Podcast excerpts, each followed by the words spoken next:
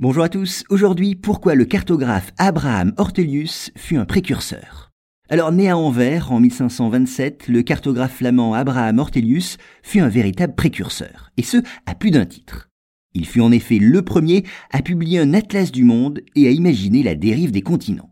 Soulignons d'abord qu'Abraham Ortelius montre très tôt de grandes dispositions pour les études. Il parle par exemple couramment plusieurs langues et manifeste autant d'intérêt à l'histoire qu'aux sciences. Mais pour gagner sa vie, il devient coloriste de cartes. Cette activité le conduit à s'intéresser à la manière dont ses contemporains représentent le monde.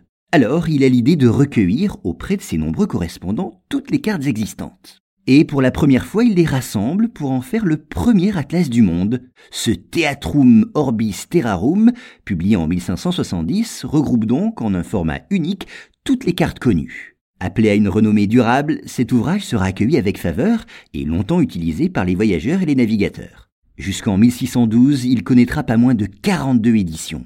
Et durant sa carrière, Ortelius continua de publier d'autres cartes, comme celle de l'Égypte ou de l'Espagne. Associant géographie et histoire, il fait aussi paraître des cartes historiques.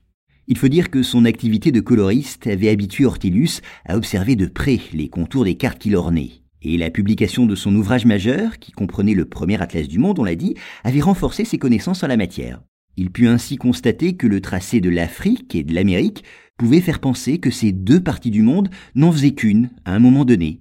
Il eut ainsi l'impression que ces deux continents pouvaient s'emboîter. Abraham Ortelius fut donc le premier à avoir l'intuition de ce que l'on appellerait beaucoup plus tard la dérive des continents. Par contre, il se trompa dans sa description du phénomène.